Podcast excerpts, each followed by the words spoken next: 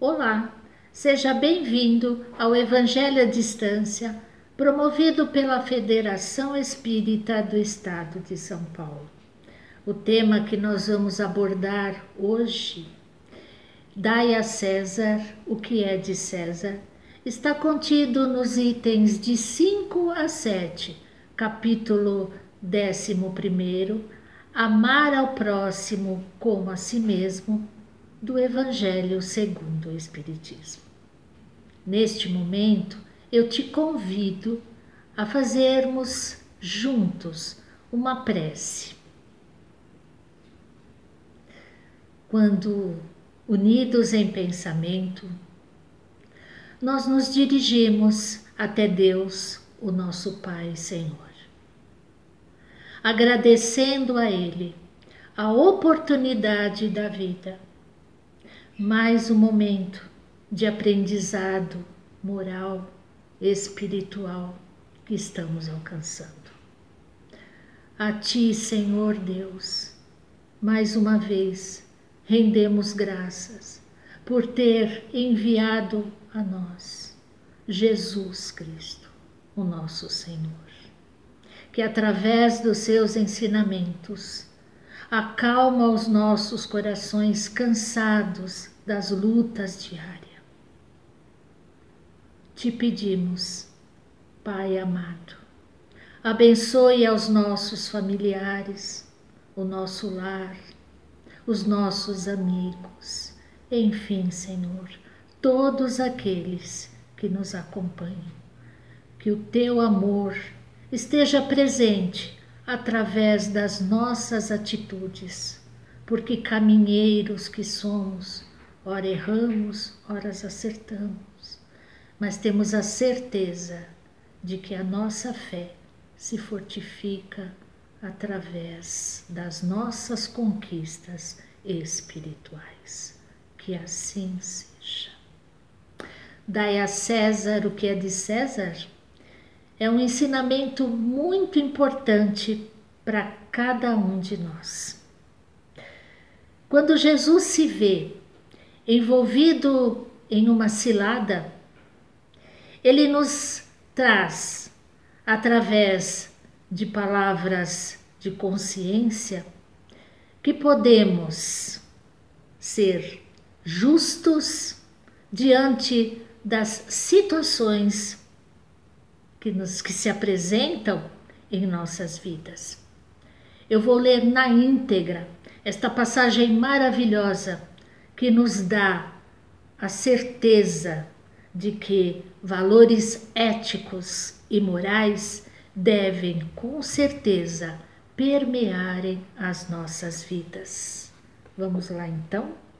Dai a César o que é de César.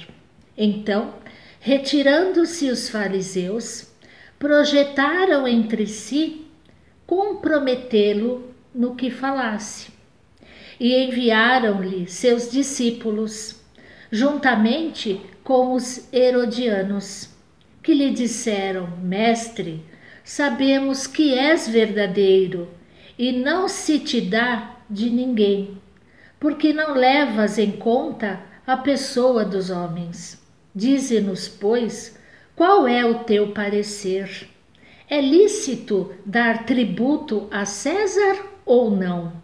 Porém, Jesus, conhecendo a sua malícia, disse-lhes: Por que me tentais, hipócritas? Mostrai-me cá a moeda do censo. E eles lhes apresentaram um dinheiro. E Jesus lhes disse: De quem é esta imagem e inscrição? Responderam-lhe eles: De César. Então lhes disse Jesus: pois dai a César o que é de César e a Deus o que é de Deus. E quando ouviram isto, admiravam-se e, deixando, se retiraram. Estas palavras, esta máxima, está contida no Evangelho de Mateus, no capítulo 22, nos versículos de 15 a 22, e no Evangelho de Mateus, no capítulo 12, nos versículos 13 a décimo sétimo. Não vamos tomar essa lição de Jesus ao pé da letra. Vamos trazer a nossa realidade. Duas situações: a situação material de César e a situação espiritual de Deus.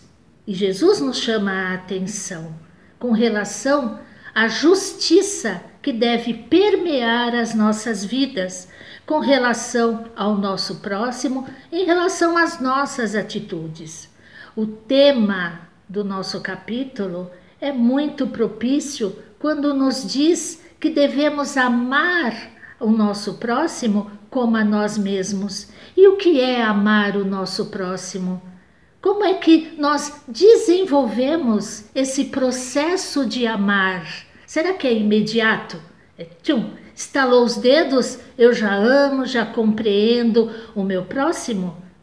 Hum, não. E Jesus, na lição, né, neste, nesta passagem, ele já nos dá uma dica: que o alicerce para o amor ao próximo se dá através do respeito. É. Que nós não devemos desrespeitar de nenhuma forma ideias do nosso irmão, do nosso próximo, que nós não devemos de nenhuma forma tirar o que é do outro, que nós devemos respeitar a nós mesmos para que possamos, através das nossas ações, sermos diretrizes àqueles que conosco convivem. Quantas vezes queremos impor as nossas ideias tentando anular aquele que convive conosco? Sim, através da imposição. Eu sei, eu mando, eu tenho mais condições que você. Será? E na sociedade, como é que nós agimos?